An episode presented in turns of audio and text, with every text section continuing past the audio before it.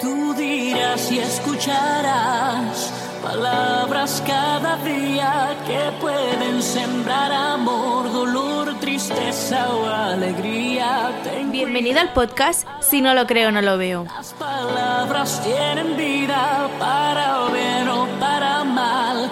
Ten cuidado porque hay palabras.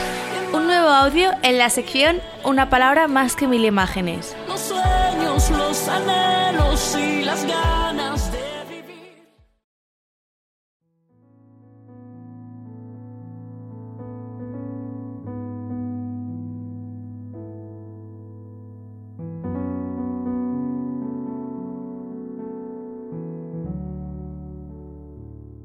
El tema de la reflexión de hoy es la queja.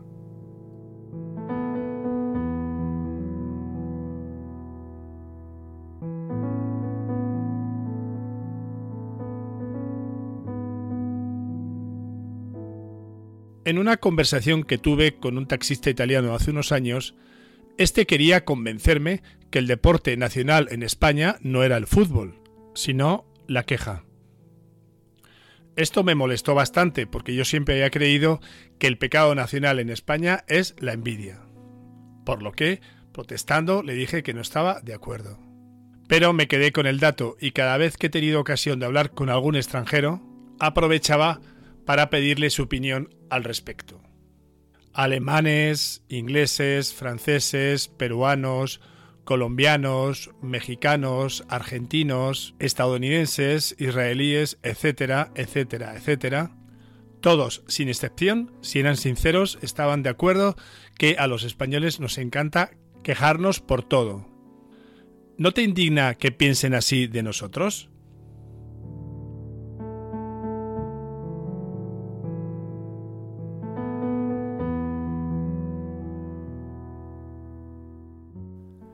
¿Qué es la queja?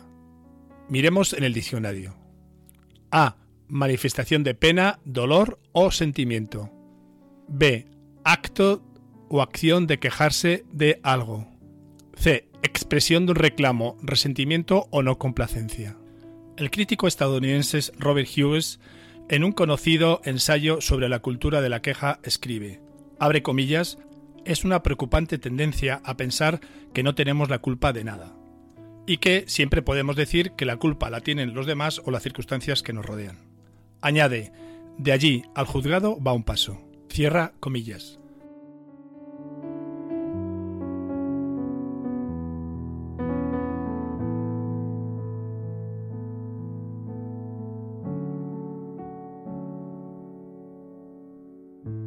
Para mí la queja sería una actitud de resaltar lo negativo en detrimento de lo positivo. Esto quiere decir que vemos el punto negro en la pared blanca. Pero, y al revés, ¿por qué no podemos ver el punto blanco en la pared negra? ¿Queda justificada la causa de esta actitud pesimista por unas situaciones reales y personales que nos rodean? ¿O podemos ir un poco más allá e investigar por qué en casos como el de España se puede generalizar a toda una nación?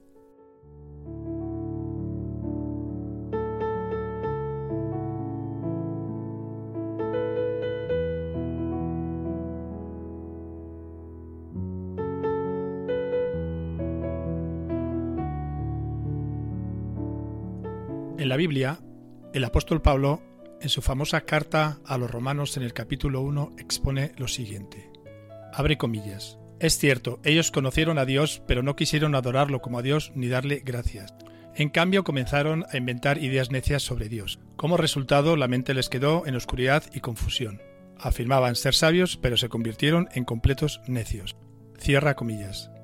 Pablo nos presenta un cuadro aquí de degeneración intelectual, moral y física cuando el hombre le da la espalda a Dios. Y si te fijas bien, todo empieza con la ingratitud.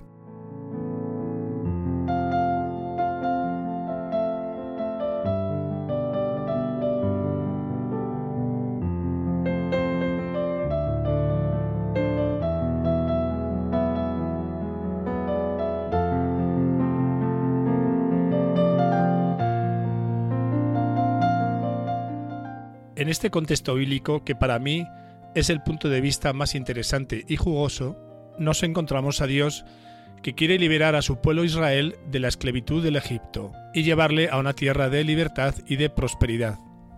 Para cumplir este propósito necesita hacerles pasar por un desierto, para que aprendiesen la lección de no fijarse tanto en las circunstancias que les rodean, sino en un Dios bueno, fiel y justo, que va siempre delante y detrás de ellos, rodeándoles y protegiéndoles de todas sus circunstancias.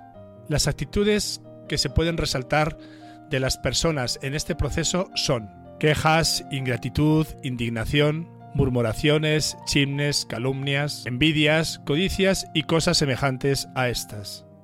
¿Te resultan familiares estas actitudes?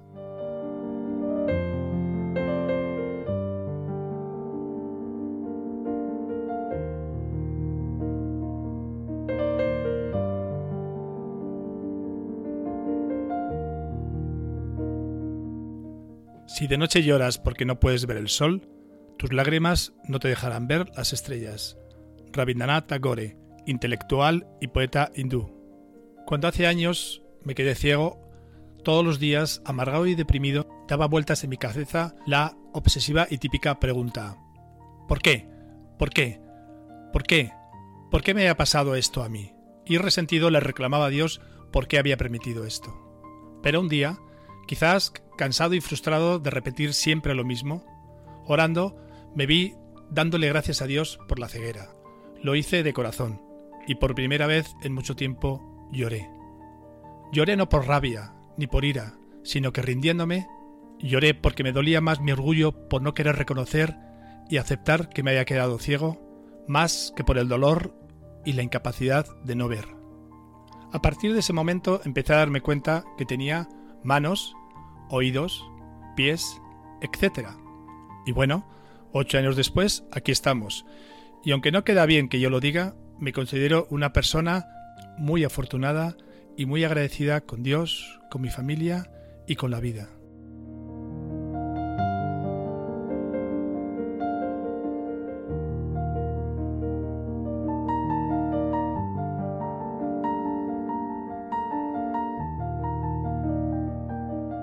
Y ya para terminar, quiero acabar con las palabras de un gran rey, David, el rey de Israel, quien llegó de ser un simple y rechazado pastorcillo a un grande y sabio rey, y no exento precisamente de graves y grandes dificultades, y que pareciera darnos las claves de su éxito en estos versos del Salmo 103.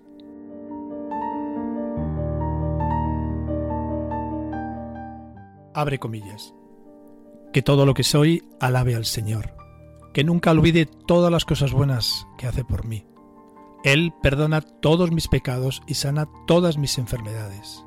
Me redime de la muerte y me corona de amor y de tiernas misericordias. Colma de mi vida de cosas buenas. Mi juventud se renueva como la del águila, el Señor da rectitud y hace justicia a los que son tratados injustamente. Cierra comillas. Hasta la próxima, amigos.